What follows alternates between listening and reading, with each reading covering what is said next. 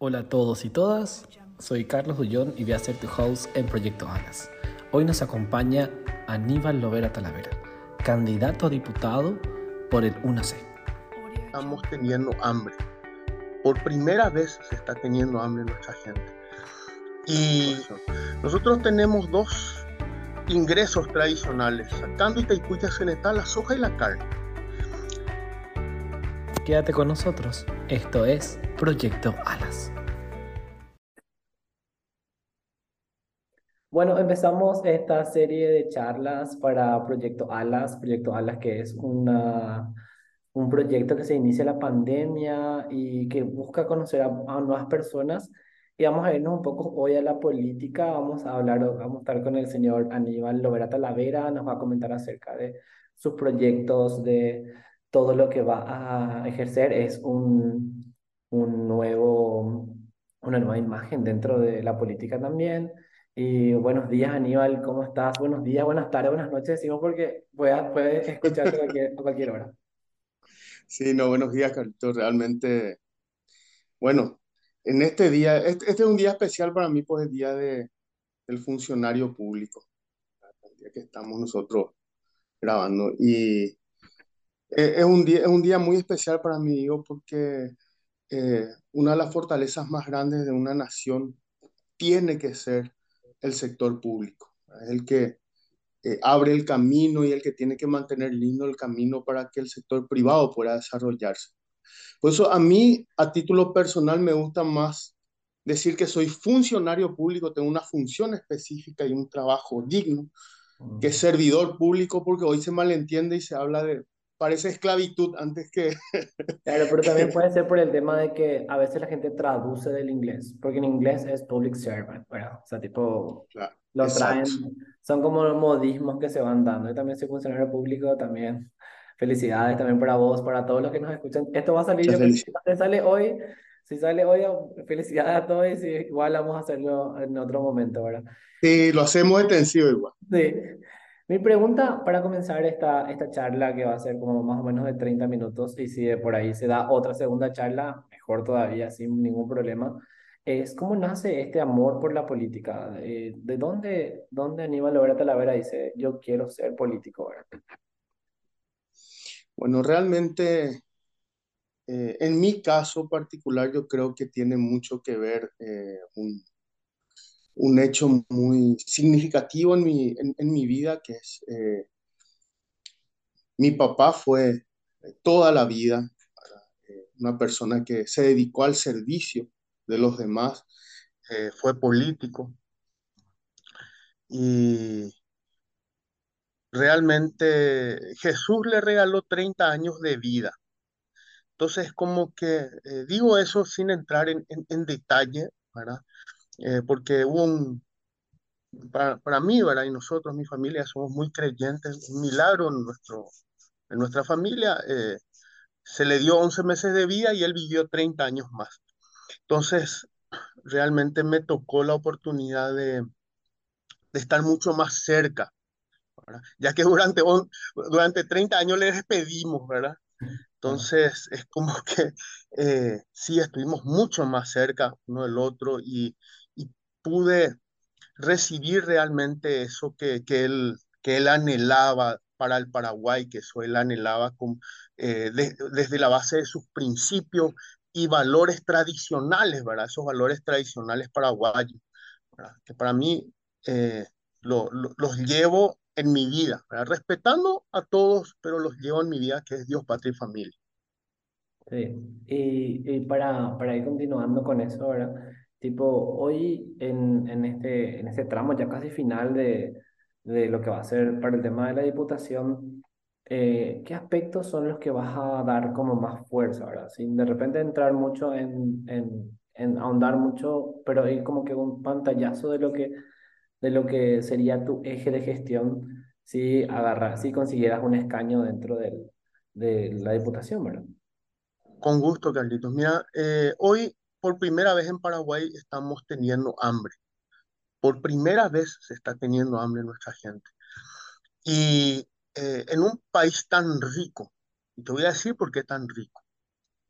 No puede, eh, no, no podemos estar en esta situación. Nosotros tenemos dos ingresos tradicionales, sacando Itaipuya Occidental, la soja y la carne. La soja en un 89%, 90% se va a Brasil, si no es más. Y la carne, el 50% se queda en Paraguay, el otro 50% los dueños son argentinos, uruguayos, chilenos y ahora brasileros también. Entonces, eh, de ahí nace un poco el primer eje que yo quiero trabajar. Yo estando en la Secretaría de Cultura, cuando tuve que defender el presupuesto de la Secretaría de Cultura, yo eh, me topo con que la industria cultural, las industrias culturales no están medidas en, en el impacto económico eh, que representan el Producto Interno Bruto en, en la economía paraguaya. Entonces, para el Estado paraguayo es un gasto, no una inversión. ¿sí? Nosotros vemos en los años 80 esas fotografías de, de las plazas hermosas, ¿verdad? Eh, bien cuidadas, no había un, un solo, una sola hoja en las calles. Y es porque en los años 80 en el Paraguay uno de los principales ingresos era el turismo. Hoy en día nosotros no estamos sacando provecho de eso por esta razón. Entonces, el primer paso para mí, la medición del impacto de las economías creativas y culturales en Paraguay. Sería Y la, la... teniendo en cuenta algo, ¿verdad? que las MIPIMES en Paraguay, hoy que manejan el 98% de la economía, o representan más bien dicho el 98% de la economía, no tienen un impulso. Y de esas MIPIMES, por lo menos me atrevo a decir que el 60% tienen que ver con nuestra, con, lo nuestro, con, con, nuestras industrias culturales. Nuestras industrias culturales estamos hablando música, teatro, alfarería, eh, todo lo que representa lo nuestro, lo nuestro y nuestros sitios históricos como, eh, como sitios eh, turísticos. ¿sí? Imagínate el impacto que eso, que eso va a tener. ¿Qué ujú, pasa? Toda la ganancia que representa eso se vuelca directamente a la economía paraguaya. No sale afuera, es para acá, para el Paraguay. Y si, por ejemplo, vos pones en condiciones un sitio histórico, le agarras, le puedes contratar a una persona de 70, 75 años que hoy no tiene forma de conseguir trabajo para hacer de guía turístico. Eh, te va a estar contando lo que le contó su papá y su abuelo que participaron en la guerra son, eh, realmente es un impacto muy grande. Y cuando hablamos de industrias creativas, tenemos chicos de 16, 17 años que están exportando su software, sus videojuegos. Entonces, para mí, las MIPIMES, micro, medianas y pequeñas empresas, las industrias creativas y culturales es el primer paso de generación de riqueza no tradicional en el Paraguay. Ese es mi primer eje. El ujú. segundo eje, vos parame nomás, por favor, Sí, no, no, no, mí yo, yo estoy problema es que viendo, me pero nomás, no que me... No, yo, yo pienso que es más o menos, tipo, más o menos dando una síntesis de eso, como sería como la economía naranja de la que tanto se habla, ¿verdad? Es la economía naranja un poquito más ampliada porque, Claro, eh, porque va también a, a mi pymes, está... O sea, yo también eh, exacto, te traigo colación, no sé si tenés, yo sé que tenés hijas y, y seguro que consumen también mucho de lo que es la cultura K-pop y todo lo demás. ¿Cómo llegaron sí, sí, sí. también eh, haciendo esa cultura de, de, de la economía naranja a entrar en todos los países del mundo, ¿verdad?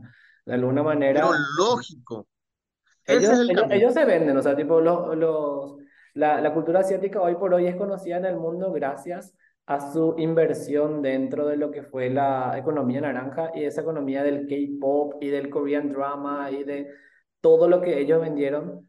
Hoy por hoy hay, hay Crearon jóvenes una cultura, Sí, hoy día hay jóvenes que, que consumen eso y que conocen mucho más incluso que los propios asiáticos acerca de su cultura, ¿verdad? Y qué genial. Pero, y otro punto, ahí yo, ahí yo rescato un punto muy grande que es el tema de la, las personas con, con mayor edad, ¿verdad?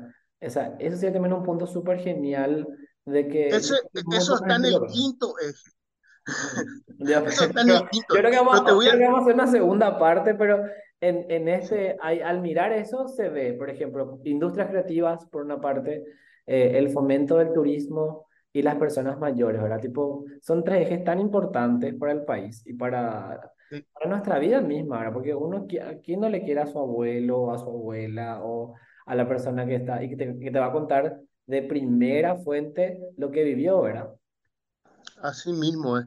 Y hoy realmente, eh, bueno, si vamos a mirar desde, desde la mirada mundial, ¿verdad? Hoy eh, al jubilado o al, o al de tercera edad eh, ya se le está deseando la muerte, inclusive en muchos casos. Imagínate a qué punto llegamos, ¿verdad? Eh, gracias a Dios, Paraguay eh, todavía, y creo que va a ser, ¿verdad? Yo tengo la esperanza de, de- de que va a ser el, el, el motor de nuevo de la humanidad, de humanizar de, de- vuelta, porque se perdió el enfoque humano, ¿verdad? Eh, e- es muy largo, es muy largo. Mira, hay tantas cosas que me gustaría hablar Sí, podemos, podemos eh, hacernos varios, contigo, varios pero capítulos sin problema.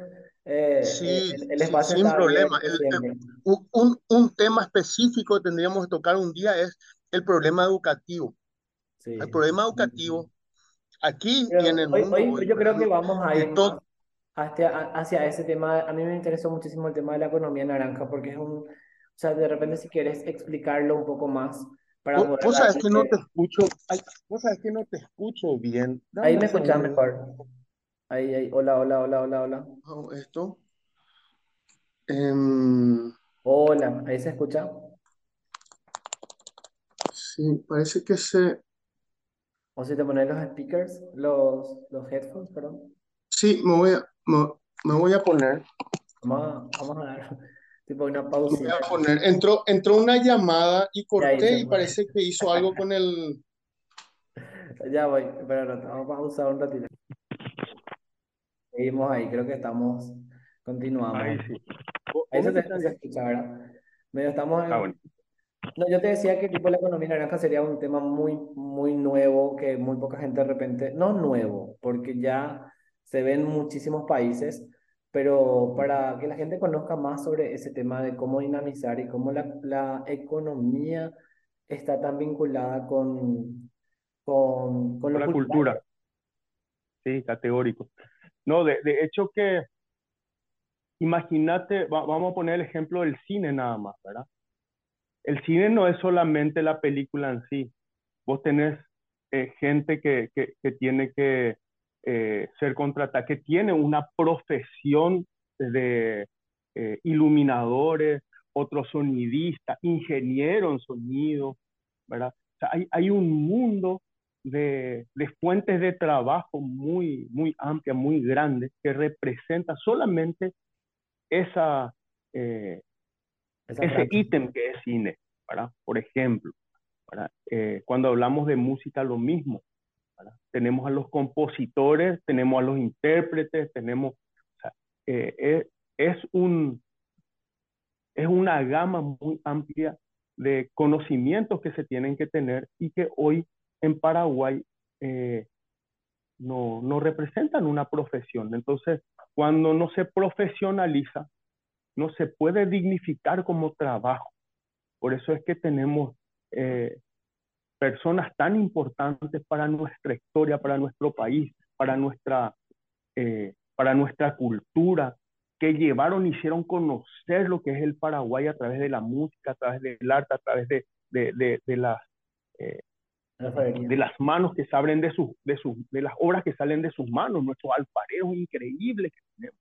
Hoy tenemos alfareros que están trabajando eh, como, como albañiles, ¿entendés? Eh, y eso realmente es, punto, no es solamente que, sí, no es solamente que es injusto, sino que no tiene por qué ser así en un país tan rico y tan valorado por, por los extranjeros. Tan valorado. El tema de la valoración es un tema que es otro tema que tenemos que tratar, pero te voy a dar un puntito nomás. sí, sí, sí, Hay un valor que se llama valor tronco. El valor tronco del, eh, del japonés es la responsabilidad. Cuando falta la responsabilidad se hace el arakiri o se va y se pierde por la vergüenza que tiene de sí mismo. ¿sí? El valor tronco del alemán es la calidad. Vos sabés que vos comprás algo de Alemania y es de primera calidad. El valor tronco del paraguayo es la independencia y la soberanía. Y eso ya fue desde antes de ser independiente. ¿qué pasa? El doctor Francia entendía eso y ya cuando iba a ser anexado a Buenos Aires, lo cierra al Paraguay dentro de un útero de oro y comienza a desarrollarlo internamente. Y hay detractores que, que hablan, ¿verdad?, eh, de, de, la dureza de este señor, pero eh, hay cartas también que, que, muestran extranjeros que vinieron y que no, se no querían volver a salir del Paraguay. El Paraguay en aquel entonces, imagínate, tenía el 98% de alfabetismo, cuando Francia era la representación del siglo XIX, ahora con la Revolución Francesa y, y la industrialización, tenía solo el 43% de alfabetismo. En Paraguay todos leían, escribían y contaban. Son, son temas que ya no se estudian, ya no se tocan de esta manera. Hay datos, hay, eh, hay documentos. Yo estoy hablando sobre documentos, no estoy hablando sobre solamente lo que me contaron. Pero igual, Por eso es tan importante el segundo eje. Que vaya, que vaya la cultura de una a otra generación, ¿verdad? Y, y ahora claro, volviendo el, a lo político, en nuestro sí. país es un país bastante donde el político llega con muy buena predisposición siempre dentro de las campañas de antes. ¿Cómo vas a hacer el tema de la gobernabilidad eh, dentro, ya que, ya que UNACE es un, un esca, tiene esca, no sé si tiene muchos escaños, o sea, aspira más, o cómo van a hacer para ir haciendo goberna, gobernable el tema de la cultura, porque capaz otro dice, ah, no, no me gusta a mí la cultura, yo quiero la reforestación. ¿Y cómo, cómo hacen eso? O sea, Mira, yo te voy a decir, yo pensé mucho en esto. Yo tengo cinco ejes.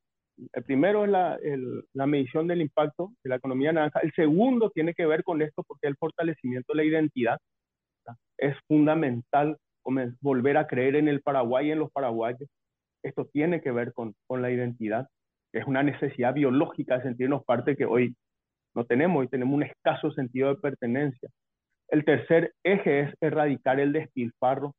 Para erradicar el despilfarro nosotros tenemos que volver a poner de moda la meritocracia, merecer los cargos, para trabajar en, en, una, en una carrera en la función pública basada en la experiencia la capacidad, pero eh, basada en la capacidad, la capacitación, pero principalmente la experiencia, que es algo que hoy no se está teniendo en cuenta. Yo, por ejemplo, cuando hablamos del sector judicial que tanto nos afecta hoy, y cuando hablamos del sector judicial, yo no estoy en contra de fiscales y jueces jóvenes, estoy en contra de fiscales y jueces sin experiencia, sin la experiencia necesaria para poder ocupar esos cargos. A eso me refiero yo con meritocracia. Después el siguiente punto fundamental ¿verdad? es terminar con el despilfarro para terminar con el despilfarro, nosotros tenemos que comenzar a mirar a largo plazo, a mirar a la planificación. Yo soy uno de los fundadores de la red de planificadores y administradores del Paraguay. La red de planificadores ya presentó hace seis meses más o menos un proyecto de ley, ya está en el Congreso, ¿verdad? que crea el Sistema Nacional de Planificación. Es fundamental comenzar a mirar, a, a tener esa mirada a largo plazo. Y el último eje, ¿verdad? Tiene dos puntos fundamentales, ¿verdad? Que es, eh, eh, está la carrera bancaria y, eh, bueno, la carrera bancaria y trabajar en buscar las condiciones dignas de las personas de tercera edad y estas personas que trabajaron por más de 30 años, le dieron su vida al país con su trabajo y accedieron a, a una jubilación. No puede ser que hoy no puedan vivir dignamente con una jubilación. Entonces, ese, esos son los ejes que quiero, que quiero trabajar. ¿verdad? Yo creo que... Años, bastante, bastante tiempo también, pero también poco tiempo por la burocracia que hay. Ese, nuestro país y... tiene como que ese, yo creo que ese, ese, esa enfermedad que alguna vez ojalá podamos desde las nuevas generaciones ir matando o echando o viendo de alguna manera cómo hacer, ¿verdad? Lo que pasa es que hoy no hay esperanza, ¿no? Hoy no hay esperanza, hoy la desesperanza hace que solamente el 30% vote, el 70% se queda en su casa, Y eso es algo que, eso es lo que nosotros tenemos que cambiar. Nosotros logramos por lo menos un 20 o 30% de ese 70% que vote, que participe y este país cambie. Porque con esto que yo te estoy diciendo, el país no es que renace, el país no está muerto, el país está desorientado, se vuelve a orientar. ¿Y sabes por qué yo creo que sí puedo hacerlo? Porque voy a dejar que hagan, van a entrar, van a entrar, van a entrar eh, senadores y diputados eh, para cuidar sus negocios, para cuidar a otras personas que le pusieron ahí, para levantar los, eh, los pagarés que firmaron de miles de dólares para poder acceder a ese curul. Van a entrar. Pero cuando yo les muestre esto, así como te muestro, y lo estamos hablando muy rápido, eh, se van a dar cuenta de que también su familia, ellos y sus hijos van a estar mejor. Y esto no afecta a ningún negocio. Que hagan su negocio y que dejen trabajar a los que queremos trabajar por el Paraguay. Esa, esa es mi, mi propuesta. Y yo creo que, que se puede dar porque yo estuve 10 años como enlace del Banco Central con el Congreso. Conozco cómo funciona. Y en realidad, lastimosamente, hace varias décadas que nosotros, eh, por un lado, no tenemos gente que quiera trabajar y los que entran a trabajar y, lo hacen tienen un problema que yo no voy a tener, que es la comunicación. ¿sí? Hay buenos diputados, yo conozco algunos muy buenos, algunos inclusive crearon comisiones para mí fundamentales donde yo quiero estar, la comisión de futuro, prácticamente nadie conoce que hay una comisión de futuro que mira a largo plazo, que mira la prospectiva en Paraguay, que es el siguiente paso ya, ¿verdad? Pero, ¿quién conoce? Va a venir, ¿verdad? Nadie puede valorar, Carlos, lo que no conoce. ¿verdad? Y un problema enorme también es la falta de comunicación, falta de una buena comunicación. Yo creo que eh, eso, va, eso, eso es lo que va a diferenciar, yo creo. Son ejes súper fuertes, súper buenos y realmente poder hacer como una síntesis de, de eso, porque el tiempo también, como dice, como dicen en televisión acá, es tirano, porque vamos, vamos a ir haciendo como, si de repente se da la, la, la oportunidad, vamos a ir haciendo más partes si querés, sin problemas, o incluso también ver algunos, algunos puntos que son muy buenos, que sería genial poder entender sobre la historia, y yo creo que eso, como historiador, parece que te vamos a, a volver a invitar a, a, a Proyecto Alas, a Carlos Ullón, al podcast, ¿verdad? Y yo quisiera saber sobre, sobre el animal humano en este, en este último tramo de nuestra entrevista. Eh, ¿qué, ¿Cómo siente? ¿Qué, vive? ¿Qué, ¿Cómo está hoy, verdad? En, en, en frente a este gran desafío del, de que, que se llega, ¿verdad? De las elecciones. Mira, yo soy papá de cuatro hijas. Eh, mis padres, mi, mi papá falleció hace dos años, siete meses. A mi mamá, que es el aire que respiro, la tengo todavía, gracias a Dios. Pero hay algo que me, que me golpeó y que me da más fuerza para esto que, que quiero hacer. Es cuando mi hija me dice que ella no iba a encontrar, lo que ella quería no, no iba a encontrar acá en Paraguay. Ella necesitaba irse afuera a estudiar para poder desarrollarse y desarrollar lo que él llamaba, así como vos decís, papá, hay que hacer muy bueno. Y esto lastimosamente en mi país no tengo. Entonces, eh, con todo mi apoyo, ¿verdad? Pero con la promesa de que al volver iba a tener oportunidades y ese Paraguay que merecemos nosotros en nuestros Eso, por ejemplo, es algo algo fuerte en, en, mi vida que, que hace que, que, esté haciendo esto con todo el, el, corazón y las ganas de realmente llegar y cambiar en lo que, en lo que yo pueda a nuestro, nuestro país. Empezar, empezar, porque dije que le voy a dar 10 años de mi vida a, a esto, y Dios permite. Muchísimas gracias, en serio, y si querés cerrar con un mensaje para ese día, para la gente que no te conoce, para la gente que te conoce, para los que nos están escuchando en su auto, porque también, imagínate que con el, con el canal de Spotify llegamos a Rusia, fue muy loco, muy poca gente, o sea, yo no me imaginé lo que iba a pasar con esto. Paraguay no llega tanto, pero llegamos a muchos países. Eh, yo sé que tu camino también como político no es solamente hoy por hoy así llegar y matar todo, sino que es llegar y quedarte. Y, y te agradezco muchísimo por, por, por sin, así por decir sí y por estar acá, porque mucha gente nos dice que no también, porque no conocen el canal, no conocen las nuevas plataformas. Y, y te quería, como para despedirte de- del público de Alas, de Carlos Ullón en, en, en Spotify, un mensaje, Aníbal. Bueno, primero, primero gracias, Carlito. Gracias por, por el espacio porque, eh, como, como te digo, la única forma de poder hacer algo, los que queremos hacer algo, ¿verdad? Si no querés hacer nada, no, no tenés que lo aparecer en ningún lado. Eh, es comunicar y mostrar a la gente que hay opciones verdaderas, reales, que, que, quieren trabajar por el, por el Paraguay, por un Paraguay mejor. Y yo lo que le pediría a todos es que que hoy tenemos todos el celular. Que googleemos, que veamos quiénes son los candidatos que vamos a votar, principalmente el Congreso, porque acuérdense que nuestra constitución del 92 le da más fuerza al Congreso que al Poder Ejecutivo.